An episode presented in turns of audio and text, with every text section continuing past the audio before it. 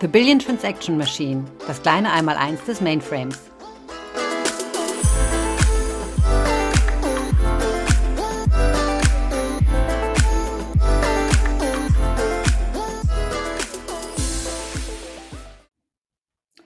Hi und herzlich willkommen zu einer weiteren Folge von The Billion Transaction Machine, das kleine Mainframe einmal eins. Ich freue mich heute total, denn zu Gast habe ich heute den Tobi da, Tobi Leicher. Hi Tobi. Hallo Annalisa, schön da zu sein. Ja, freut mich voll. Tobi und ich wollen nämlich heute über was ganz Bestimmtes sprechen und zwar, warum der Mainframe nicht mehr der Mainframe deines Großvaters ist, sondern cool ist und auch Spaß macht. Daher, welcome nochmal an dich, Tobi. Und starten wir doch mal vielleicht mit der Frage, wie du eigentlich überhaupt beim Mainframe gelandet bist. Du bist ja auch schon mal eine Weile dabei, aber wie kam es eigentlich dazu? Ja, ich gelte immer gar nicht so richtig als junges Talent mehr. Gell? Man sagt immer, der, der, der Tobi ist noch so ein Talent, aber eigentlich bin ich schon seit 15 Jahren da. Ist fast schon äh, steinalt. Ne? und äh, tatsächlich war das bei mir auch so ein bisschen so ein Unfall. Ich habe angefangen, dass man in so einer Consulting-Sparte der IBM damals äh, war und da hat man dann gesagt, ja, und dann transformieren wir automatisch diese ganzen Mainframe-Dinge nach x86. Das konnte ich überhaupt nicht verstehen. Und dann wollte ich das verstehen und dann bin ich beim Mainframe gelandet und fand es irgendwie immer total interessant. Es hat mich nie gelangweilt, dort zu sein. Und deswegen ähm, bin ich auch heute noch da. Es gab immer interessante Aufgaben und äh, es waren immer spannende Kundensituationen, spannende Herausforderungen. Und das hat mir Spaß gemacht. Und ich denke, das ist ja auch der Titel. Wir wollen ja nicht nur sagen, es ist nicht mehr der, der, der Mainframe deines Großvaters, weil es coole Technik gibt, dafür haben wir ja ganz viele andere Podcasts, sondern einfach auch zu sagen, dieses Bild, das man manchmal hat, auch wenn die, wenn die Unternehmen dann Leute einstellen, sagen, oh, das können wir die jungen Leute gar nicht mit behelligen. Ja, sowas, dass wir das ein bisschen, mhm. ein bisschen besprechen wollen. Aber wie war es denn bei dir? Ich glaube, für dich war die Technik, ich meine, ohne dir zu nahe zu treten, du bist ja eher Vertriebsnah, das hat dich jetzt wahrscheinlich nicht einfach so vorweggeflasht, ja, sondern du bist wahrscheinlich aus anderen Gründen gekommen.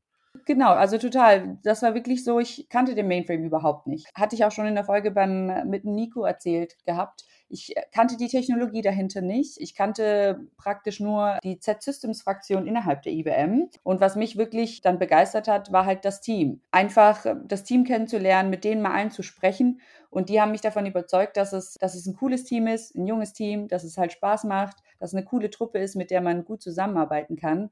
Und das ist mitunter vor allem auch der Grund, warum ich immer noch da bin. Und ich schließe mich total an. Natürlich auch die spannenden Kundencases. Alles, was danach so dazu kam, hat dazu beigetragen, dass ich immer noch da bin. Ich glaube, das ist mitunter eben ein großes Problem, warum wir da auch einen Mangel haben. Ich meine, wir hören ja auch oft von Kunden, die auch sagen, ja, da haben wir irgendwie ein Problem, junge Leute zu finden. Und, und warum ist das so? Und, und was können wir denn tun? Du sprichst ja auch oft darüber, Tobi, was man denn so tun kann.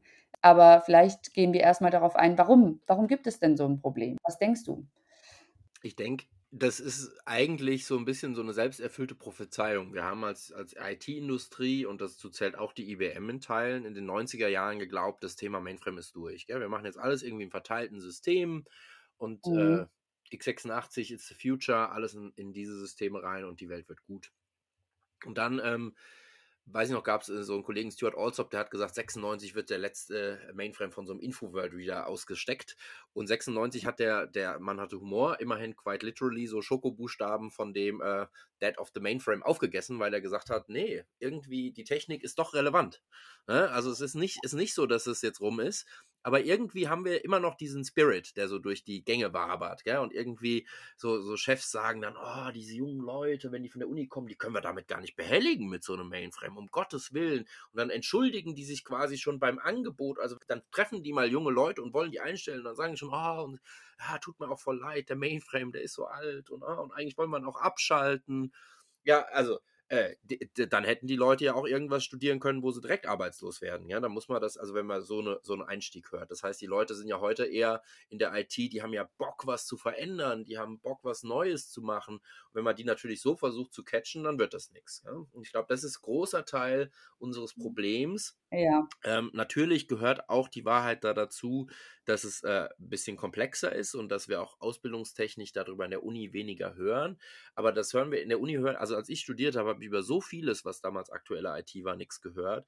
Aber es war trotzdem interessant. Und da müssen wir, glaube ich, wieder hinkommen, dass auch die Unternehmen ihre Systeme als interessant begreifen. Mhm. Wie machst du das denn oder wie machen wir das denn? Wir führen ja auch ähm, Gespräche mit jungen Leuten und erzählen, warum der Mainframe cool ist. Was sind aus deiner Sicht die wichtigsten Punkte, warum man sich mit dem Mainframe beschäftigen sollte? Also ich denke, wir haben es ja, wir haben es ja schon so ein bisschen, so ein bisschen da auch angeteasert jetzt gerade. Es ist nicht mehr der Mainframe deines Großvaters. Also man muss diesen Punkt muss man natürlich ganz klar machen, weil wenn Menschen schon mal was im Studium gehört haben, da haben die meistens gehört, ja, das war das mit den Lochkarten und hier mit Token Ring, den schweren Steckern fürs Netzwerk. Und das muss man natürlich einfach auseliminieren. Ja? das ist genauso wie beim Auto. Niemand würde hier in Stuttgart gegen so einen, gegen so einen modernen EQ irgendwas von Mercedes treten und sagen, pff, Auto, alter Scheiß, gibt es schon seit 100 Jahren. Wer will denn sowas? Ja? Sondern da würde man natürlich auch nie auf die Idee kommen. Und so ist beim Mainframe auch. Den gibt es natürlich schon seit 60 Jahren.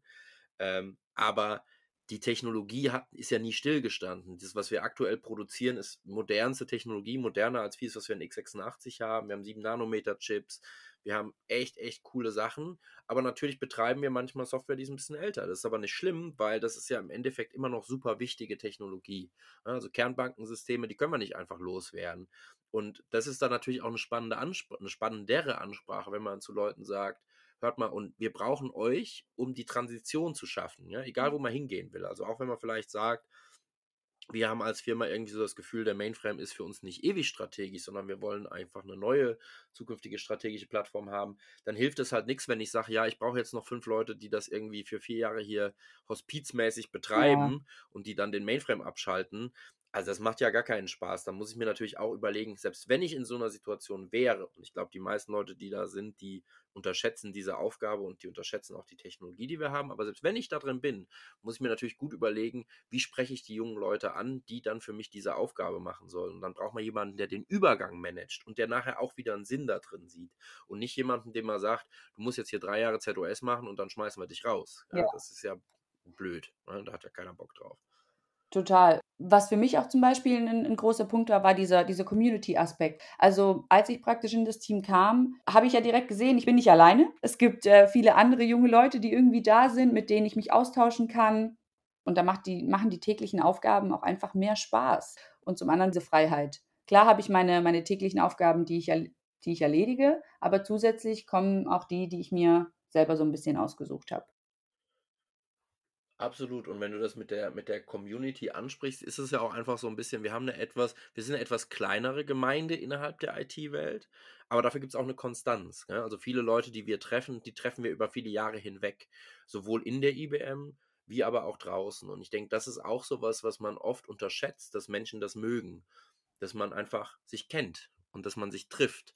Und ich denke, das ist auch ein weiterer wichtiger Punkt, den man auch den Unternehmen mitgeben darf. Sorgt dafür, dass die jungen Leute auch rauskommen. Schickt die auf Konferenzen, schickt die auf User Group Vereinigungen, schickt die Leute treffen, damit man, schickt die auch zu Herstellern, zu irgendwelchen Hersteller-Events. Einfach nur damit, und das muss nicht nur die IBM sein, das kann auch in Deutschland gibt es ja ganz viele andere große Konferenzen sei es eine SVA oder von der GSE oder so, die da ganz viel machen, dass wir einfach man muss, man muss so in die, man muss so den familiären Grip fühlen, ja. Und wenn man den fühlt, dann bleibt man auch dabei, weil es eben, weil man eben schnell merkt, man ist nicht der Einzige, wie du sagst, und man hat eben ganz viele um einen rum, die das auch treibt. Total, bin ich voll bei dir.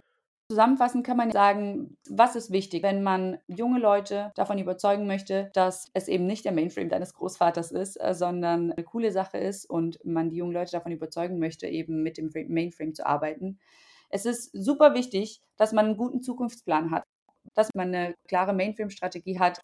Zum anderen, dass man eine gute Ansprache hat. Und da auch nicht so, ich denke, Annalisa, auch nicht so große Ansprüche. Gell? Also wenn man eine, Stellenausschreibung schreibt mit jemand braucht 30 Jahre Kobol-Erfahrung. Ja, äh, wie soll das gehen, wenn du 25 bist, gell? Ja, ja, ja, bin ich auf jeden Fall bei dir.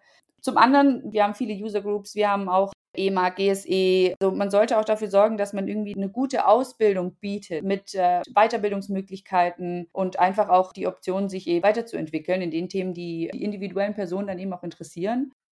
Ein weiterer Punkt, ja, die Aufgaben. Es ist einfach wichtig, dass man jemandem auch einen Mix gibt an Aufgaben, an coolen Aufgaben, nicht nur an langweiligen Sachen, wo man irgendwie Wochen und Monate lang dran sitzt und dann vergrault man damit die Leute, sondern wirklich auch schaut, dass man ein bisschen Freiheit gibt zu entscheiden, und sich seinen, seinen Aufgabenbereich selber zusammenwählt.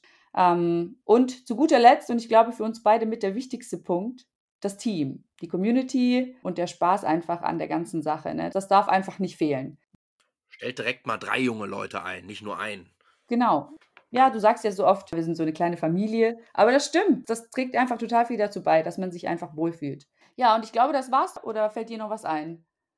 Absolut. Wir haben die zehn Minuten geknackt. ja, haben wir.